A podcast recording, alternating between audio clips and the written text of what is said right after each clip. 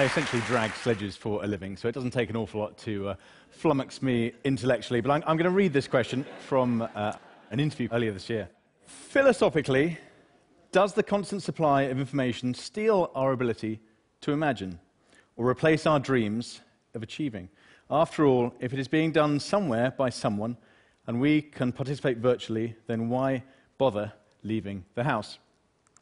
Uh, I'm usually introduced as a polar explorer. I'm not sure that's the most progressive or 21st century of uh, job titles, but um, I've spent uh, more than 2% now of my entire life living in a tent uh, inside the Arctic Circle, so I get out of the house uh, a fair bit.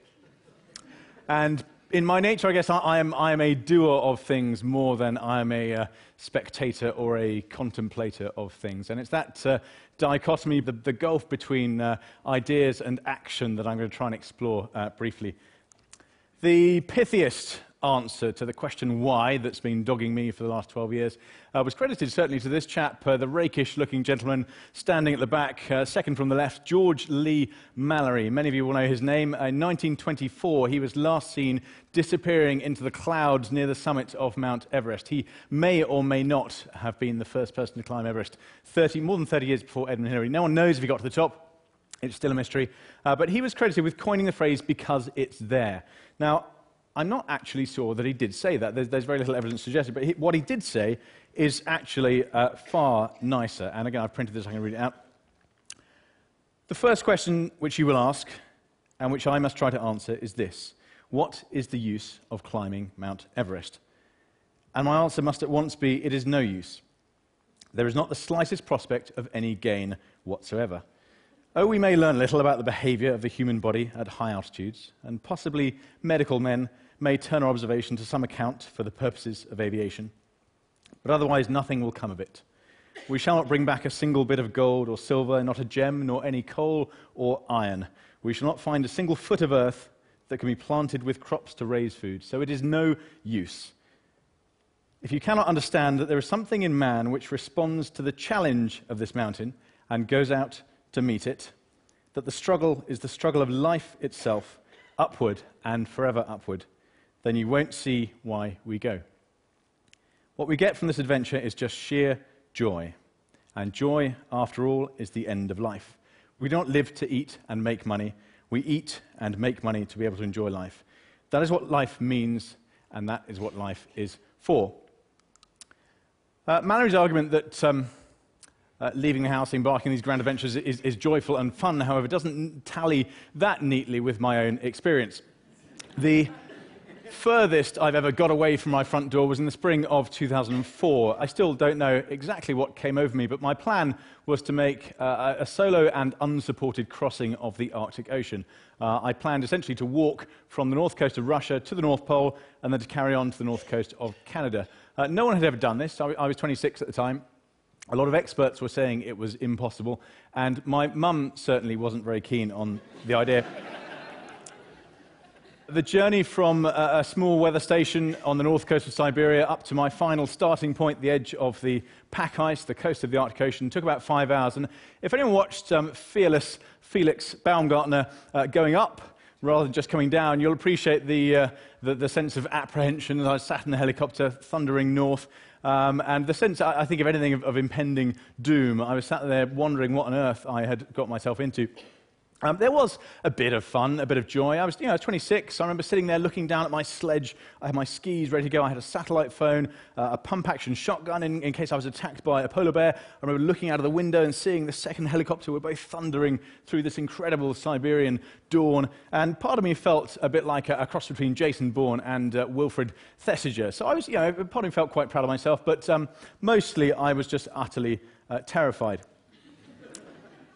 And that journey lasted 10 weeks, 72 days. I didn't see anyone else. We, we took this photo next to the helicopter. Beyond that, I didn't see anyone for, for 10 weeks. Um, the North Pole is slap bang in the middle of the sea, so I'm traveling over the frozen surface of the Arctic Ocean. Uh, NASA described conditions that year as the worst since records began. I was dragging 180 kilos of food and fuel and supplies, 400 pounds. The average temperature for, for 10 weeks was minus 35, minus 50 was the coldest. So again, there wasn't an awful lot of, of, of joy or fun uh, to be had. One of the magical things about this journey, however, is that because I'm walking over the sea, over this floating, drifting, shifting uh, crust of ice that's uh, floating on the surface of the Arctic Ocean, it's, it's, an environment that's in a constant state of flux. The ice is always moving, breaking up, drifting around, refreezing. So the scenery that I saw for nearly three months was unique to me. No one else will ever, could ever possibly see uh, the views, the vistas that I saw for, for, for, for 10 weeks. And that, I guess, is probably the finest argument for leaving the house. I can try to tell you what it was like, uh, but you'll never know what it was like. And the more I try to explain uh, that I felt lonely, I was the only human being in 5.4 million square miles. Uh, it was cold, nearly minus 75 with, with wind chill on, on a bad day. The more words fall short, and I'm unable to do it justice. And it seems to me, therefore, that the doing, uh, you know, to try, to, uh, to, to experience, to engage, to endeavor, rather than to watch and to wander. That's where um, the, uh, you know, the, the, the, real meat of life is to be found, the, the juice that we can suck out of our hours and days. And I would add a cautionary note here, however. Um, in my experience, there is something addictive about tasting life at the very edge of what's humanly possible. Now, I don't just mean in, in, in the field of sort of daft, macho, Edwardian style daring do, but, but also in the fields of pancreatic cancer. There is something addictive about this. And um, in my case, I think polar expeditions are perhaps not that far removed from having a crack habit. You know, I can't explain quite how good it is until you've tried it, but um, it has the capacity to, to burn up all the money I can get my hands on, to ruin every relationship I can, you know, I've ever had. Um, so be careful what you wish for. Uh, Mallory postulated that uh, there is something in man that uh, responds to the challenge of the mountain. And I wonder if that's the case, whether there is something in the, in the challenge itself, in the, in the endeavor, and particularly in the, in the big, unfinished, chunky challenges that face humanity that, that call out to us. And in my experience, that's certainly the case.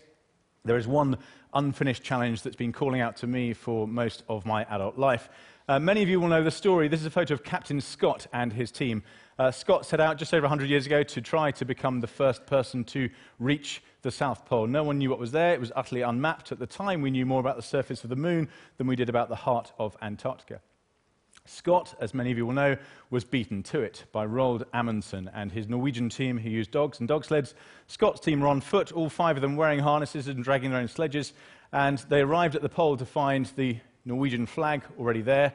Uh, I'd imagine pretty bitter and demoralized all five of them turned and started walking back to the coast, and all five died on that return journey.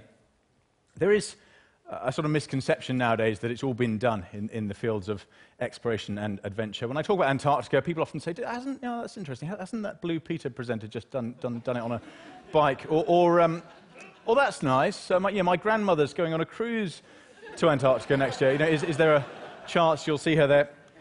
Um, but Scott's journey remains unfinished. No one has ever walked from the very coast of Antarctica to the South Pole and back again. Um, it is uh, arguably the most audacious endeavor of that Edwardian golden age of exploration. And it seemed to me high time, given everything we have figured out in the century since, from, from scurvy to solar panels, that it was high time someone, someone had a go at finishing the job. So that's precisely what I'm setting out to do. Uh, this time next year, in October, I'm leading a team of three It'll take us about uh, four months to make this return journey. That's, that's the scale. The red line is, is obviously halfway to the pole. We have to turn around and come back again. I'm well aware of the irony of telling you that we will be blogging and tweeting. You'll be able to live vicariously and virtually through this journey in a way that no one has ever uh, before. And it'll also be a, a four month chance for me to finally come up with a, a pithy answer to the question uh, why. And um, our lives today are safer and more comfortable than they have ever been. There certainly isn't much uh, call for explorers nowadays. You my, my career as advisor at school never mentioned it as, as an option. Um, if I wanted to know, for example, how many stars were in the Milky Way, how old those giant heads on Easter Island were, most of you could find that out right now without even standing up. Um, and yet, if I've learned anything in uh, nearly 12 years now of dragging heavy things around cold places, it is that true real inspiration and growth only comes from adversity and from challenge, from stepping away from uh, what's comfortable and familiar and stepping out into the unknown. Um, in life, we all have tempests to ride and poles to walk to, and I think, metaphorically speaking, at least, we could all benefit from getting outside the house. a little more often. Um, if only we could summon up the courage. Uh, I certainly would implore you to open the door just a little bit and uh, take a look at what's outside. Thank you very much.